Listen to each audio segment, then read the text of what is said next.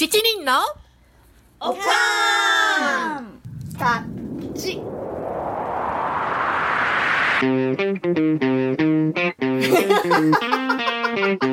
It's from America. America. パート1では、おかんたちの身近で起こった銃にまつわる話を中心にお届けしましたが、パート2では、視点をアメリカ全体に移してお届けしたいと思います。今日もどんどんいきますよ。では、ズバリ、イボンヌに聞きます。なんでアメリカ人は銃を持ちたがるんだと思う？アメリカ人ってさ、あの、銃規制イコール自由を奪われるって考えるよね。うん。信仰の自由をさ、迫害されてイギリスから逃げてきたからなのかなって思ったりするけどさ、でも歴史上自由を奪われたことのない人とかさ、そういう国なんてある？ああ、ないよね。うんそう、そうだよね。みんながピューリタンってわけでもないしね。ねえ。うん。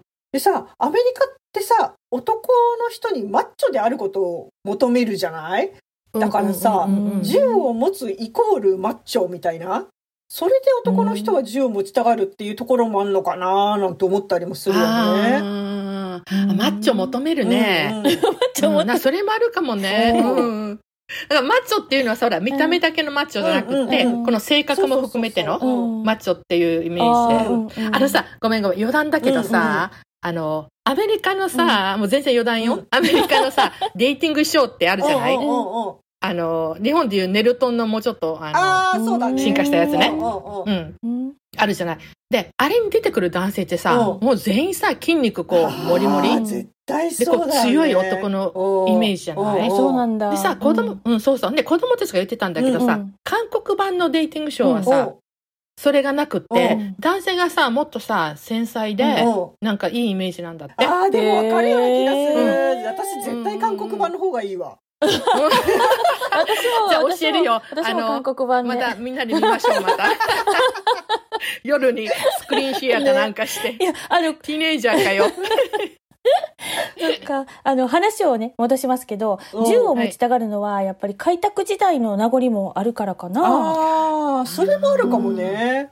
アメリカはコロナ禍で犯罪も増えたから、護身用に銃を持つ人っていうのも増えましたよね。うんうんうん。あ、うん、本当にそれ、うんそれそれ。うんで、そうなると、ますます警察側も自衛のためにもっとピストルを使うようになるよねな。るよねうんだから本当に悪循環。そうそう。なんかみんなが銃を持っていなければ警察も銃を使う必要がないのになって思うんだけどね。うんなんかさ、うん日本って警察がさ、発砲したなんて言ったら大騒ぎだよね。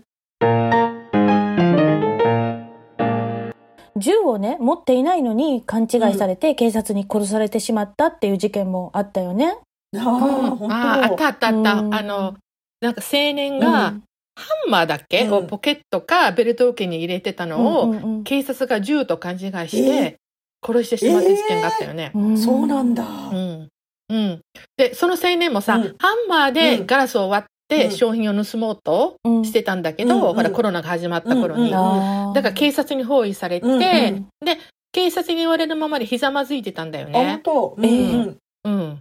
でも殺されちゃったんだよね。えー、そうなんだ。せうん指示に従ってたのに撃たれちゃったんだ。ひどいよね。ひどい。うんうんまうん。だから警察はなんか言い分はまあいろいろあったんだけれども、でも殺しちゃうことはないよね。ねえ本当だよねうんううんん。うん。で、アメリカのさ、うん刑事物ドラマと、そのアメリカの現実社会は違うって私よく思うのね。うんうんうんで、何が違うかっていうと、刑事物のドラマってさ、犯人の身柄を確保するために、うん警察が、まあ銃も使うけれど、うんうんまあそれは脅しのために使ったりとか、うんうんうん発砲してもほら命取りにならない部分に当ててるじゃない、そうだね。うん。でも実際のアメリカは、連射して撃ち殺してしまうよ本ね。当本当。あーうん。連射し、とりあえず殺しちゃうみたいな感じのところあるよね。うん。うん。なんかさ、警察も犯人がピストルを持ってる可能性を考えるから、まあ連射してしまうんだろうけど、うんなんかさ、どんな事件でもさ、とりあえず最終的には犯人死んじゃうみたいなこと多いなって私も思う。ねうん腕とかさ、肩とかを狙えばさ、たとえ相手が銃を持っててもさ、撃ってこれないと思うんだけどね。そうだね。でも、うんまあ、腕とか肩を狙って撃てないのかもね。なんかもうただ単にバババッと乱射しちゃうのかな。ああ、そっか。だからなるほどね。ね、死んじゃうのかな。ううんん。あのさ、タイムズっていう雑誌があるじゃない、うんうんうん。うん。それの日本語版なんだけど、うん。で、それに、えっと、警察を見たら殺し屋と思え。危なすぎるアメリカの実態。っていうね、すっごい強烈なタイトルのコラムがあったのね。で、これあの、パックン？日本でタレントしてるパックンが書いてるんだけどさ。うんクンってさ、そうそう、お笑い芸人だけど、コメンテーターとかもかやっててさ、結構、まといたこと言って言う言うよね。うんうんうん、そうそう、ハーバード出てるからね。うん私たちと頭が違うんだよね。そうなんだ。なるほどね。そうごめん、あ私たちって言っちゃった 私とは頭が違うんだよね。あの、ハーバード出てコメディアンになったんですよね。そうそうそうそう。詳しい。はい、いや、違う、調べた、調べた。でさ、そのコラムに書いてあったんだけうど、うん。だから警察側もうん殉職者を出さないように、うんうん。この警察の訓練の仕方が最近変わってきてるらしいのね。へええ。どういう風にですか？うん。で以前は、うんうん。えっと銃を使うときに、はい。うん。shoot then assess うんうん。だから撃って判断するうんというのが基本だったんだけれども、だからこれはどういうことかというと、うん必要な時にうん。1、2発撃って、撃つのをやめて状況を見るなるほど。ということ。さっきナンシーが言ってた刑事物ドラマのパターン。うんあそうそうそうそう。でもしかし最近は、うんうん shoot and assess あほだから撃ちながら判断するっていうのに基本変わったって書いてあったのね。う。もう、どっちにしろとりあえず打っちゃうんだね。そうそうそうそう。うんそうなのよんだから、そうそう。だからパックンも記事の最後に、うん。それよりも assess then shoot だから判断してから撃つ。さらには assess then don't shoot. うん。判断して撃たないとしていただきたいというふうにこのもを締めくくってたんだよね。でもさ、うん。日本の警察ってこっちじゃない、うん。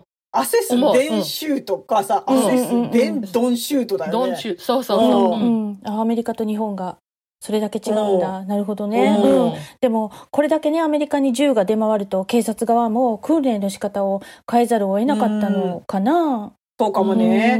うんだってさうんあの、銃の製造業者はさ、子供も消費者としてターゲットの、ターゲットにしてるみたいでさ、え大人の反自動ライフルよりも小さくって軽いものを作って、ジュニアモデルとして売り出したりとかしてるらしいよ。なんでやねん。なんでやねんやわ。ね子供は自由のために銃なんて必要ないじゃんね。いらないよ。いらないいらない。うん。ねうんだから、た、だから、タバコ会社と同様にうね、んうん。ほら、子供たちの脳がまだ身近なうちに洗脳してしまおうという作戦かもね。うん。絶対そうだよね。うなんか、さ、去年の12月にさ、うん。ミシガン州の高校でさ、生徒の一人がさ、銃を乱射して4人が死亡するっていう事件があったじゃない？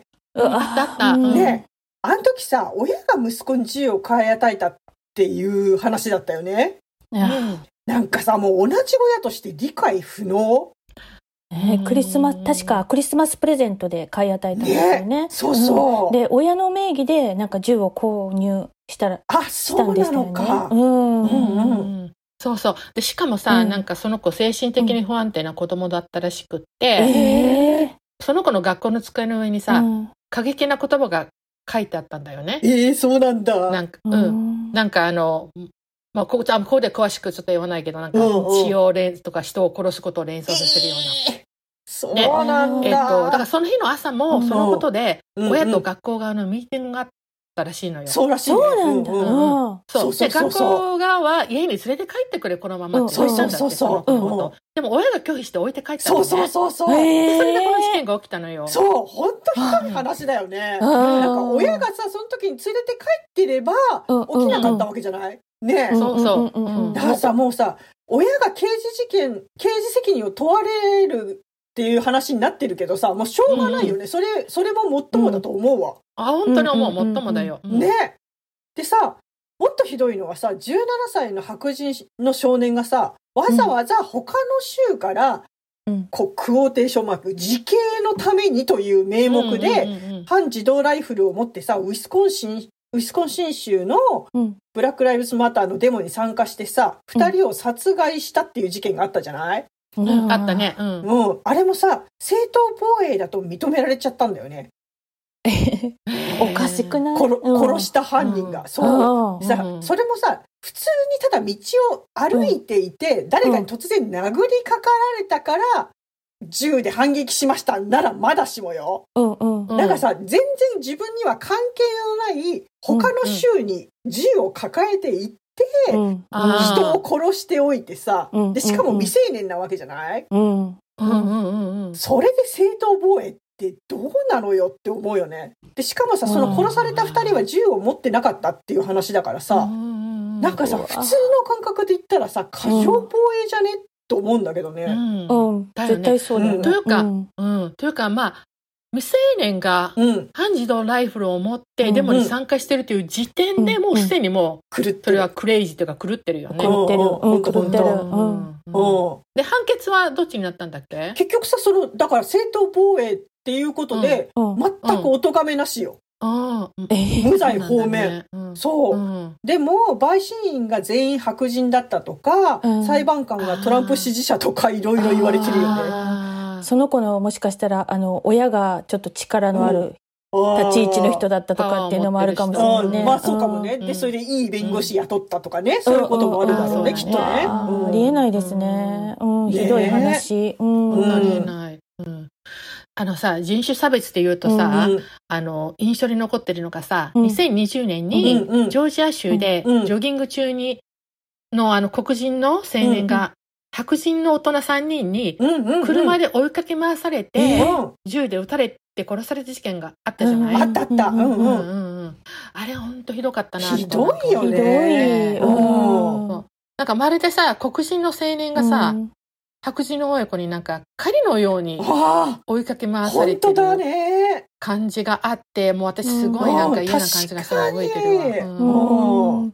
覚えてる覚えてる。あの、加害者側の言い訳としては、なんか近所で泥棒が増えていて、確かその青年が容疑者に似ているので、シティズンアレスト、えっ、と、市民逮捕しようとしたっていうことでしたよね。うんうん、そうそうそうそう。そうそうそう。でもさ、その、実はその青年は何も盗んでなかったんだよね。そうそうそう。うん。なんか近所にこう、なんていうの、コンストラクションサイトっていう、うんあの、うんうん。何工事中の建工物事現場？建設現場か、うんうんうんがあって、うんうんで、そこに結構時々なんかそれを見に来てたかなんかで、でも見てるだけ何も盗んでなくって、そこにカメラがあって、防犯カメラ。でも他にさ、うんうん白人の、あの、若者とか来て盗んだりしてるけど、その子たちは何も別に咎められず、あ、そうなんだ。うん、あったんだよ。で、でさ、あの、そうそうそう。だから青年は何も、その黒人の青年は何も盗んでないし、うんうん。で、しかもさ、その加害者の方ね、うんうんあの、いろいろ調べられたら、うんうん。彼らのフェイスブックにはね、うんこう、普段から人種差別的な、あ、そうそうそう人。種差別主義っていうのが分かる、証明できるようなひどい書き込みが頻繁にあったらしい。そうみたいね。やっぱりそうだったんだ。うんうんうんそうそう。だから、そういうのが証明できるようなひどい書き込みとかがあったから、うんうんあの、去年の2021年の11月に、うん。ジョージア州地裁で有罪判決が出されて、うん。で、その後、あー。2022年2月にはう、ん。連邦裁判所でも有罪判決を受けたんだよね。あで、ー量刑は今後言い渡されるのかな？あうん。ーそうみたいだね、今後ね、うんうん。まだね。あの話を学校に戻すけれどもさ、うんあの、うん。子供が銃を手に入れやすくなってるっていう話をさ、うん。それはさ、うん。最近ではなくてね、うん。実はね、うん。グランパもね、ゾッとする体験をしてんのよ。グランパ登場。はい、えっとね、グランパが、えっと、ニューヨークでね、当時一番怖いとされている地区うのん。隣町でうんうん。校長先生をしていた時の話なんだけへれども、え。えっと、もう3、40、3、40年前かな。うんうんで、学校の入り口に、えっと、ほら、空港であるよううなメタルディテクター、うんうん。金属探知機っていうのかな、それが普通にあって、ここだよ。うん。でもね、それは銃っていうよりも、うんナイフを持ってくる生徒が多いから、多いからってあれだけど、それを、あの、見つけるために置いてあったらしいのね。で、でもある日、うんうん、警備員の一人が、からこう連絡が入って、うん。で、うん生徒が機関銃を持って学校に来ている。機関銃マジ普通でのピストルじゃなしに。もうそれこそアーノルド・シュワレスネもうガーの薬師丸ひろ子。子かね。私もやろうかと思った。で、ええっと、学校に来てるっていう連絡が入って、で、えっと、うん、まあ、警察を呼んだりして、まあ、学校がちょっと大変なことになったらしいんだけれども、その生徒はね、自分が機関銃、で、彼女に、あの、弾というか、ベルト機関銃とほら、ベルトみたいな弾じゃない。なんていうの弾倉みたいなやつね。うん、そうそうそうそうそう。それを彼女が持ってきて、えー、で、学校にいる、こう、敵対するギャングループをやっつけようと、企ててたみたい。えー、すごいっしょ？すごい。それこそ映画の話みたいな。ね。そう、そう。で、それを、その話を聞いたのは、まあ、起こったのは3、40年前だけど、うんうん、まあ、私が初めてアメリカに来て、まあ、いろいろ、あの、グランパが自分の人生を話してくれた時に、その話を聞いて、なんかショックが大きすぎた。ああ、そうですよ。平和に育ったから。うん。うん、でもね、グラン、グランパはね、あのー、幼い頃はね、まるでほら、ウエストサイドストーリーって映画あるじゃない。うん。うん、あの、ニューヨークのマンハッタンの戦い、マンハッタンからあの、いろんなイタリアンギャング、なんちゃらギャング。もう、そういうのを、経験、まあ自分はギャングに入ってないけど、周りはそういう人たちがいる環境で、子供時代育ってるから、学校から帰りも、こう、イタリアンネイバーフードに住んでたから、でもそこに住んでるユダヤ人だったから、早く走って逃げて帰ってこないとやられたりする。えー、すごい。そういう生活をしてきたから、まあこの事件も別になんかあの、普通に、あなんか、あの、対応できたし。えー、すごい。うん。で、あの、そうね、アルバイトでさ、うんうん、あの、刑務所内の学校でさ、うんうん、あの、教えてたこともあるしさ。へえー、すごい。すごいね。うんあの、そっか、私もね、アメリカでこんなに銃犯罪が多いとか、ね、銃のこととか知らなかったので、アメリカに来た頃にね、うんうん、えー、失敗してしまったことがあるんですよ。なになにうん。あの、えっとね、アメリカに来てすぐの頃、主人のお友達の働いているデイケアにアルバイトで誘っていただいたんですね。なんか、よ、えっと、うんちっちゃい子供のね。で、アメリカ文化を本当によく知らず、しかも英語もろくにできなかった 私が、アルバイトで先生のアシスタントを、あの、しませんかって言われて、あ、じゃあ子供可愛いし、や、やりたいですとか言って、することないし。うん。で、行った時に、こう、男の子たちが手をピストルみたいな感じで、ね、打ち合いごっこをしてた。なんか仮面ライダーみたいな感じでね。で、私、日本の感覚で、あの、子供と遊ぶように私の参加をちょっとしてしまったところ、なんとその後仕事が来なくなっちゃいました。え？ー、え？ー、で、そうなの？その時、ちょっとわからなかったんですけど、今から、うん、まあ、もう多分それで今から思うと、まあちょっとね、そんなことしてしまったの恥ずかしいね。恥ずかしいですけどね、今から思うとね。えー、でもさ、うん、なんかさ、日本でもよくやってるじゃんね、子供とかね。日本はね、うんうんうん、うん。でもさ、子供がその拳銃ごっこをした時の正しい対応って何なわけ？そんな遊びはやめなさいって言うべきだったの？そうだと思います。違う遊びに促すとか。うん。へー。そうなんですよ。だから、もう学校からもそのことに対して注意を受けるわけでもなくて、うん、もうただパターンと一切呼ばれなくなっちゃったんです。うん、悲しい。えー、うん、うん。でも、でも確かに子供たちの学校でもね、うん、やっぱりピストルを追って遊ぶようなマネは、えっと、先生とか、あの、そのヤードの、えボランティアの刑に注意されてそうなんだ。うんでもさ、あの、私たちもさ、仮面ライダーごっことかさ、うん、太陽のホイールごっことかして、遊んでたよね、ちっちゃい時ね。全然普通にさ、やってたやつだ。でも誰もほら、犯罪者にはなってないよね。太陽にホイールごっこなんかやりました。あれやってない。あの、あの、ほら、あの、垂れた時のあの真似とか。おかしい。あ、そっかそっか。うんうんうん、やったね。うん あそっかそっか。ジーパンが打たれた時のね。ジーパン、そうそうそう。ジーパン松田優作でしたっけ？そうそうそうそうそう。なんじゃこりゃーっていうやつ？そうそうそうそう。確かに。そっか、そうね。日本だったらね、うん、問題にならないけどね。なんでだろうね。うん、やっぱ道徳心が違うから？なんか日本の、日本は儒教の教えがあるから違うのかな？うん。うん、なんか根本的なものが違うような気がする。ねうん、だからそれを考えると、やっぱり銃の取り締まりだけではなくて、うん、教育やこうメンタルヘルスのサポートとかもやっぱり重要になってくるのかなと思ったりもする。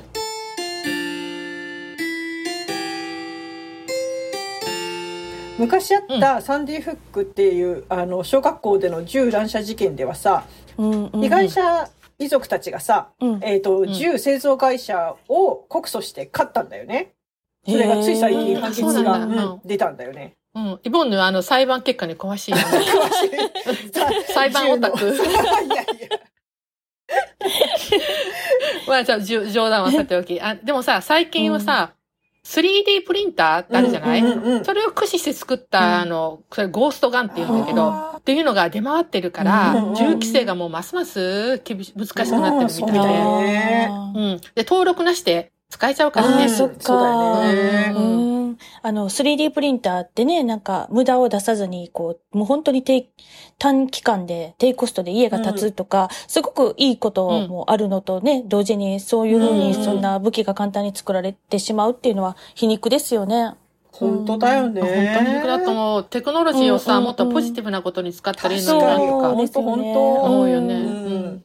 あの、悲しいけどね、誰、誰がね、銃とかナイフを持っているかわからないから、少しでもね、うん怪しい感じの時は、あの、あんまり人とね、関わらないようにって、あの、こ息子にね、伝えるんですけどね。うんううんん。うん。でもなんかちょっと、せい、ちょっとやっぱりなんか日本人が入ってるのか、正義の味方風に時折振る舞ってしまうことがあって、今でもちょっと心配することがあるんですね。うんうんで、なんかまあ特に彼女がいたりすると、ちょっと、うん。あの、守らなきゃみたいな、カッコつけちゃうんですよ。でもあんそうかもね。ん。そうなのかな、ううん。で、うん。なんかそういえば思い出したけど、なんか映画館でもね、うなんか銃を持って、持った男が入ってきて、乱射してたくさん犠牲者が出た事件が昔。えありましたよね。あ知らないなんか。、そのうねん、その時、こう、みんな、だから、バッと、こう、隠れた人とか、そのまま、こう、動けなくなった人とかいたみたいなんですけど、とっさに、こう座ってた椅子の下に、あの、ー隠れて助かった人たちもいたけど、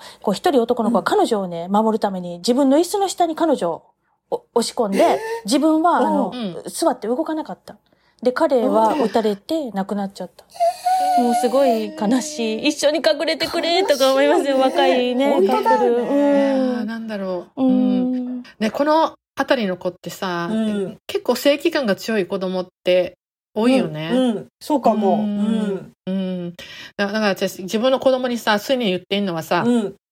もし、あの、警察に止められて、うん自分が悪くないと思っても、うん。絶対に従うんう。おーで、警察から促されるまでは、こう、手を上に上げたままとか、手が見えるところに、向こうから見えるところに手を置いといて、うんうんもうポケットを探ったりとか絶対にしないし確かに。うんうんやばそう。で銃を出すと思われうんて、撃たれる可能性もあるからね。ううんん。で、あと、外で誰かに物を取られそうになった時は、うんもう素直に渡す。渡す。走って逃げる。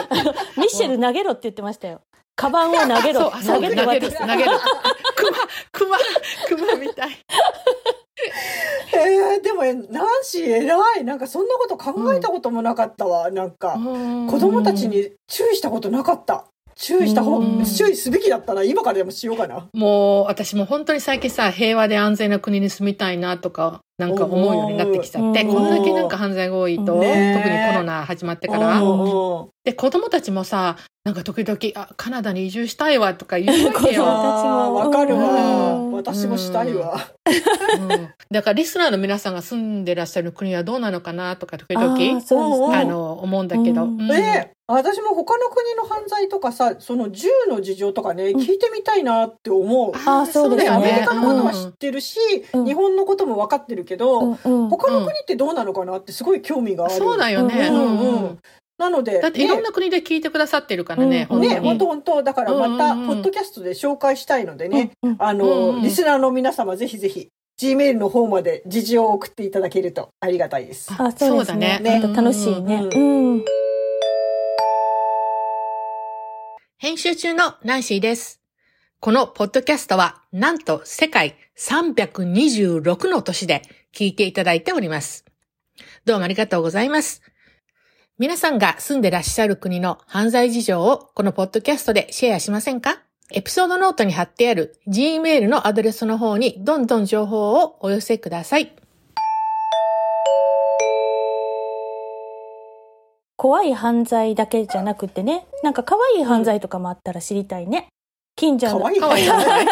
なんか近所の鹿にせっかく育てたイチゴを全部食べられた？とか。まあ、その土地柄あるある。それをい、ねそれを言ったら面白い面白い。うちはあれだなあの穴掘りネズミがあの、侵入してくるとかねあちこちに穴を掘ってますとかさリスがどんぐり隠してますとかあ、かわいい。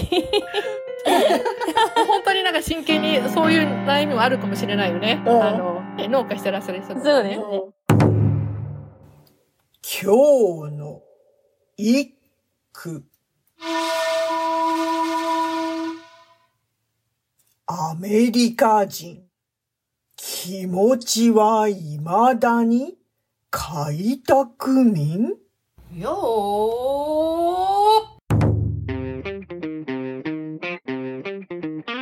私たち好き勝手を喋りまくりました。お付き合いくださりありがとうございました。ここでお話ししたことですが、いかなるトラブル責任は負いかねますので、あらかじめご了承ください。Thank you for listening. See you next time. Bye.